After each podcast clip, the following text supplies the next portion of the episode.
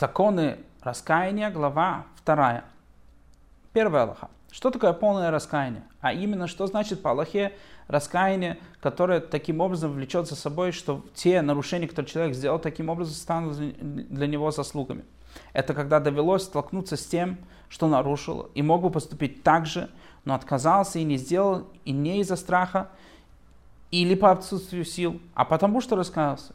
То есть человек находился в той же самой ситуации, с тем же самым количеством сил, с тем же самым э, способами, условно, и ничего не боялся, и несмотря на это, он находился в состоянии раскаяния и не сделал тот же самый нарушение, которое у него уже было. Как именно, говорит тут Рамба, у нас есть пример. Например, преступно переспал с женщиной. Условно, может быть, она была замужной или любая другая запрещенная связь. А по прошествию некоторого времени опять оказался с ней наедине. То есть он мог условно с ней еще раз переспать. И все еще ее любит. И силы все еще есть у него. Он не стал глубоким стариком. И они в том же городе, где было совершено преступление. И он отказался и не нарушил. Человек э, находится в состоянии раскаяния. Это и есть тот, кто совершил совершенное раскаяние, человек, который полностью э, не по, полностью раскаялся в своем поступке. И об этом говорит царь Шлейма. Помни Создателя своего в дни юности своей, другими словами, когда у него есть все еще силы, когда он еще молод. Другими словами, человек настолько раскаялся, что даже несмотря на то, что у него есть те же самые условия, он все-таки не повторил свой грех.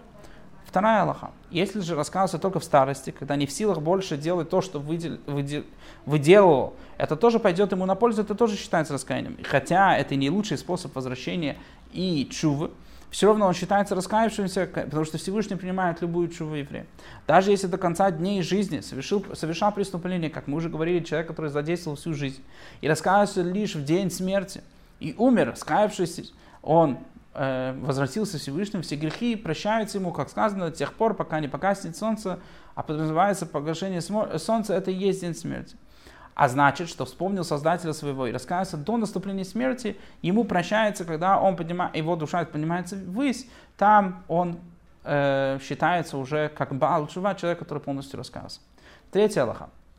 И что такое раскаяние? Мы уже сказали, что значит полное раскаяние. Мы поняли, что человек, который стоит стойко э, во всех своих силах, и он не совершил этот грех, он является раскаявшимся. А что такое раскаяние само по себе?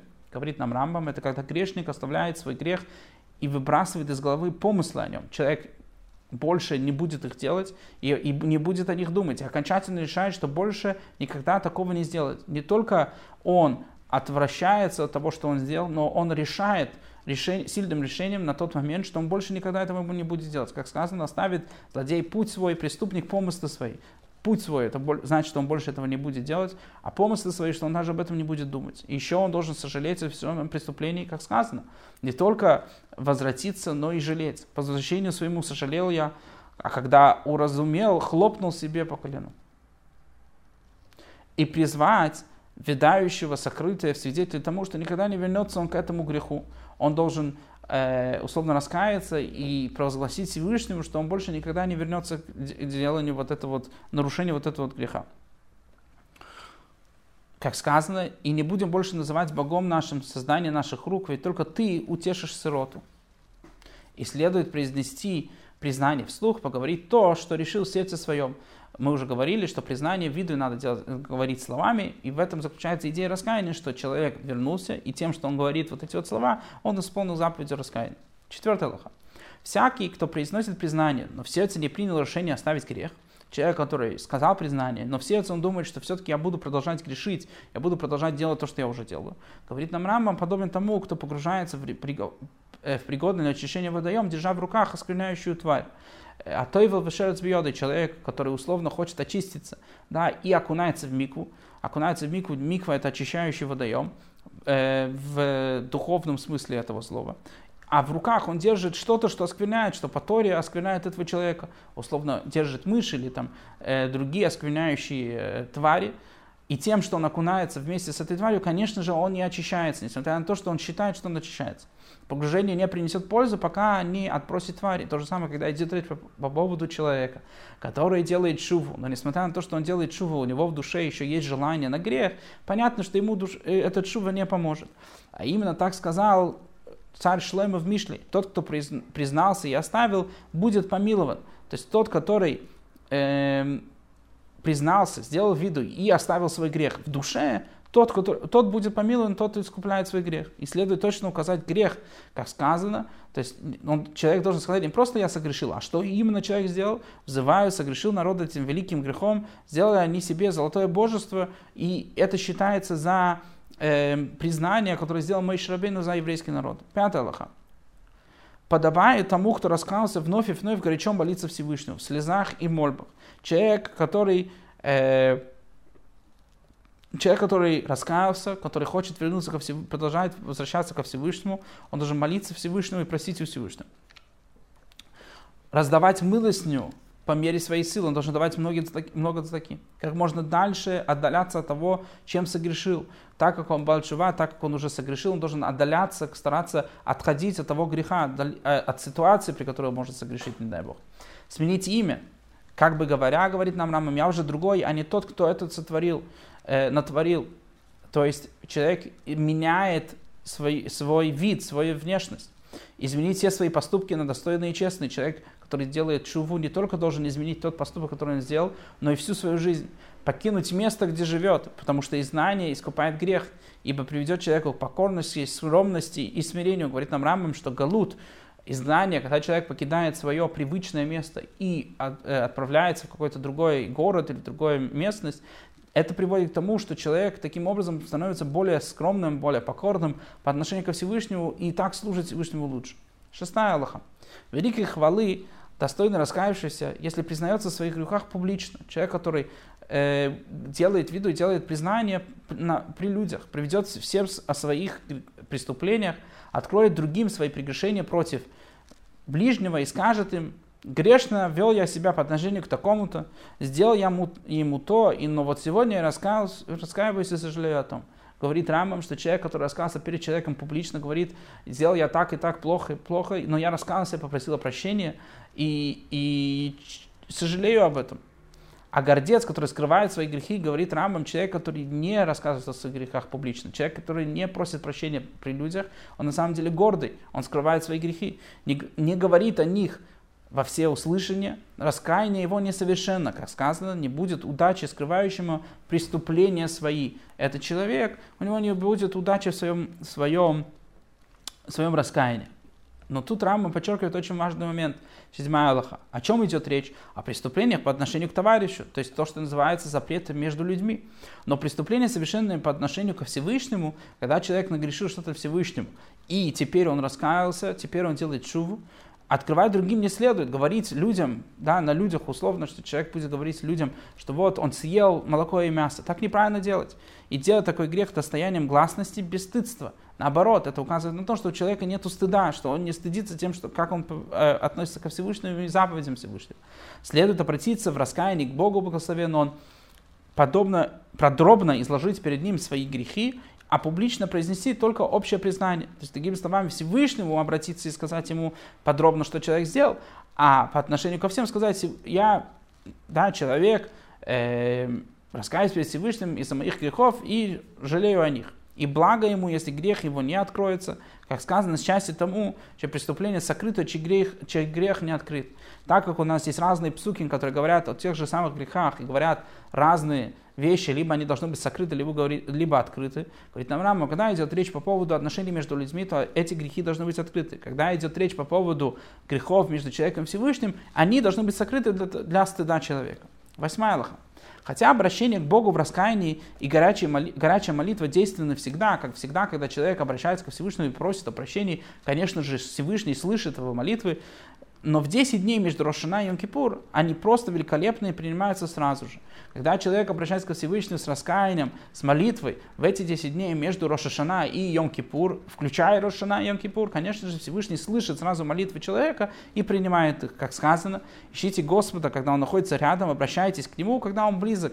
И когда Он близок, тогда можно к Нему обратиться, и Всевышний сразу услышит. Объясняет Рамбам, о чем идет речь, что значит Всевышний, Всевышний э, он рядом, это идет речь, когда э, между Рошана и Йом-Кипур. И, по, и подчеркивает Рамбам, что это идет речь об отдельном человеке. Но общество получает ответ любое время, любой момент, когда общество молится и просит раскаяния, то Всевышний им отвечает, Всевышний их слышит.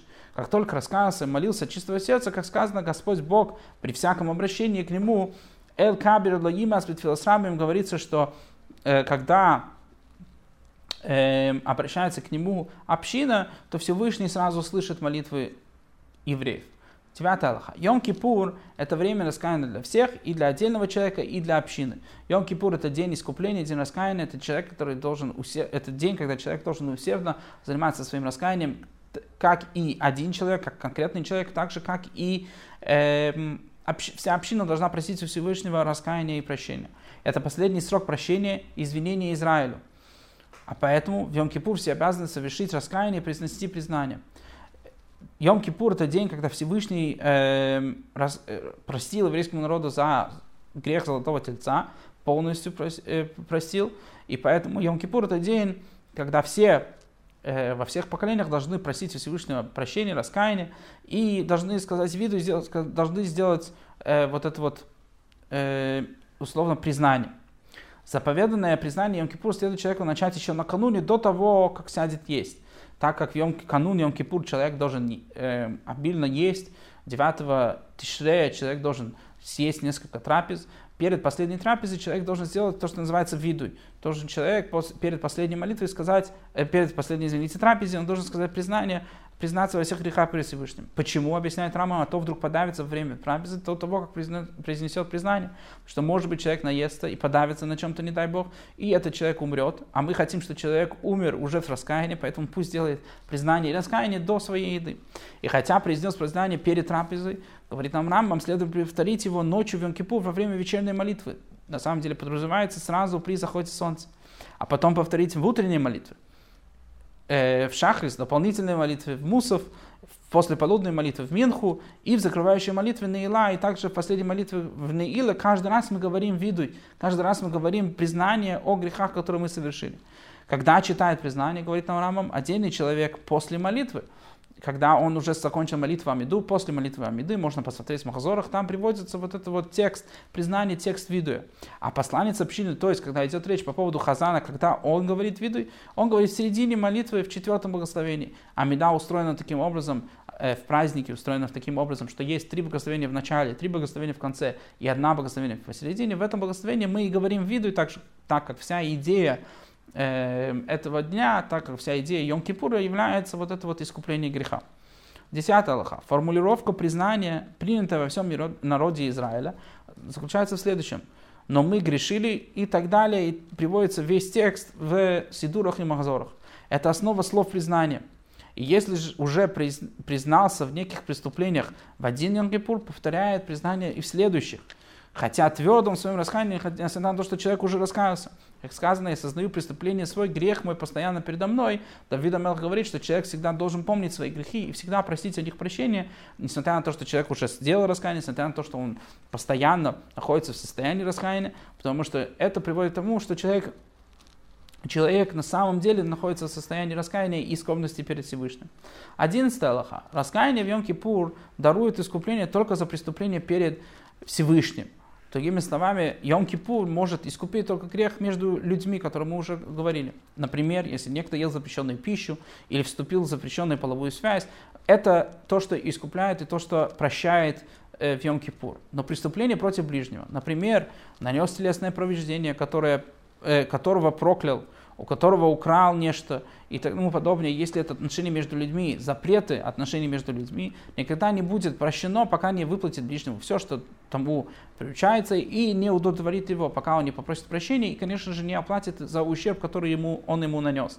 Другими словами, Йом-Кипур может искупить только отношения между человеком и Всевышним, а до Йом-Кипура человек должен попросить прощения у товарищей за то, что он им сделал лично. 12 лоха. Даже вернув причитающееся имущество, следует уговаривать ближнего и умолять о прощении.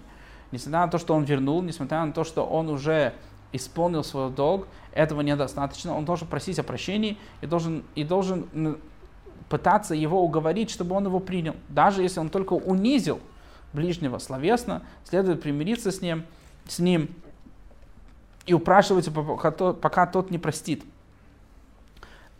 даже если он просто его унизил, даже если не идет речь по поводу каких-то телесных повреждений и ущербов, то несмотря на это он должен его стараться его удовлетворить. 13 Аллаха.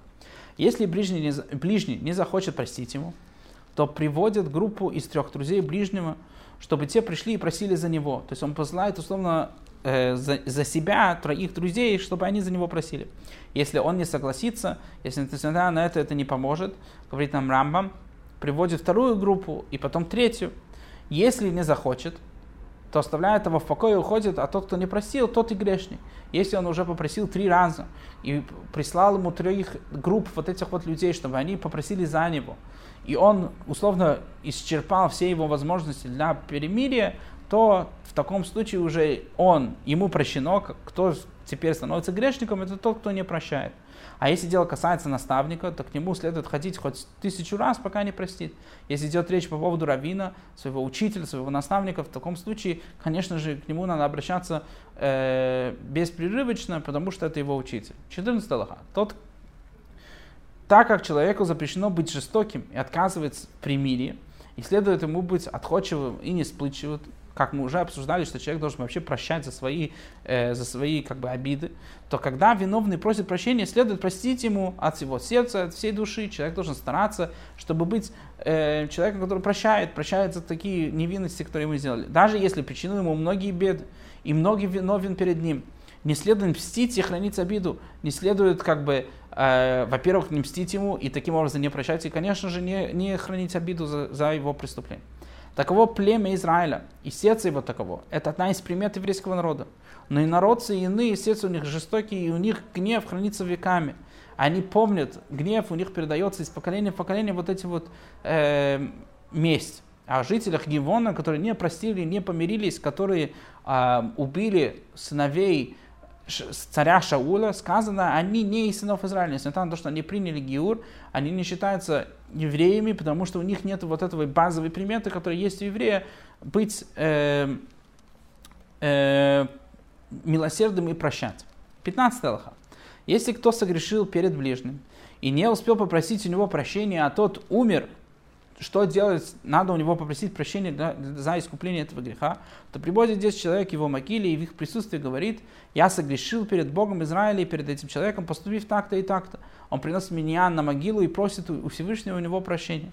Если был должен деньги, то дает наследникам эти деньги. А если не знает наследников, то вручает суду, э, суду и произносит признание.